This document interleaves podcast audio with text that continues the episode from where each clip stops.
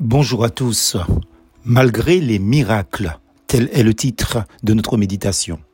Malgré tant de miracles qu'il, Jésus, avait fait en leur présence, ils ne croyaient pas en lui. Jean chapitre 12, verset 37. Car la foi vient de ce qu'on entend et ce qu'on entend vient de la parole de Christ. Romains chapitre 10, verset 17. Voilà un titre bien approprié à mon sens. Pourquoi?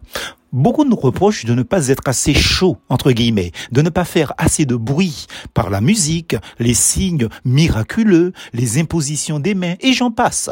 Ce verset, ou les versets de l'entête, sont la preuve que même en faisant des miracles, non seulement cela n'a pas empêché les hommes de crucifier le Christ, mais cela n'a pas suscité la foi dans le cœur de ses contemporains normal, nous dit la parole de Dieu, car la foi vient de ce qu'on entend, et ce qu'on entend vient de la parole de Christ.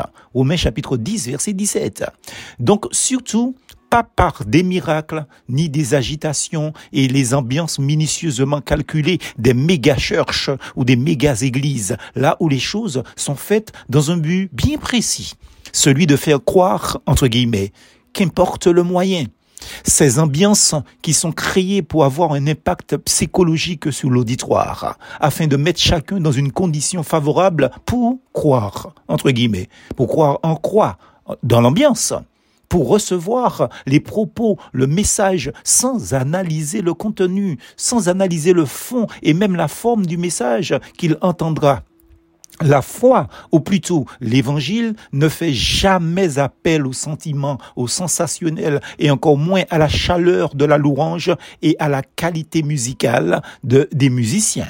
Certains responsables, entre guillemets, vont loin, très loin dans l'absurde dans ce domaine, puisqu'ils payent des musiciens professionnels parfois, ces derniers se disant chrétiens peu importe la provenance de leur milieu dit chrétien. Ainsi des personnes douées musicalement, mais non converties, non régénérées par Dieu et ne possédant pas le Saint-Esprit, se retrouvent sur le podium, soit d'une église le dimanche matin ou d'un concert dit entre guillemets spirituel pour relever la qualité musicale. Quelle hérésie! Pour parler d'ambiance, laissez-moi vous dire que l'évangile fait appel à l'intelligence de l'homme qui l'entend, d'où les propos du Christ. Car lequel de vous, s'il veut bâtir une tour, ne s'assied d'abord pour calculer la dépense et voir s'il a de quoi la terminer? Luc chapitre 14, verset 28. Ici, Jésus-Christ parle clairement des conditions nécessaires pour être un vrai disciple. Lisez ci-dessous la lecture du jour, vous comprendrez. Aujourd'hui, des soi-disant leaders évangéliques utilisent la psychologie manipulatrice pour forcer la volonté de leur semblables afin que ces derniers adhèrent au message de leur, justement, église et non de l'évangile. Quelle honte!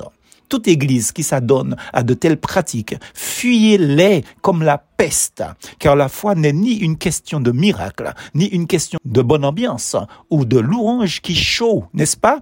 Mais elle fait appel à une profonde réflexion afin de recevoir le message de l'évangile en toute bonne conscience. Sais-tu quoi ou tu ne crois pas. Le reste n'est hélas que manipulation humaine. Maintenant, ceci ne veut pas dire que la louange doit être plate, ni froide, et encore moins terre à terre. Non, ce que nous disons, c'est qu'on ne doit pas utiliser la louange pour pouvoir convaincre les gens que là où on est, c'est bien, n'est-ce pas? Croyez en Dieu, croyez en Christ et recevez son Saint-Esprit. Fréquentez une assemblée où votre connaissance de Dieu augmentera par un enseignement biblique équilibré, plus force en Jésus.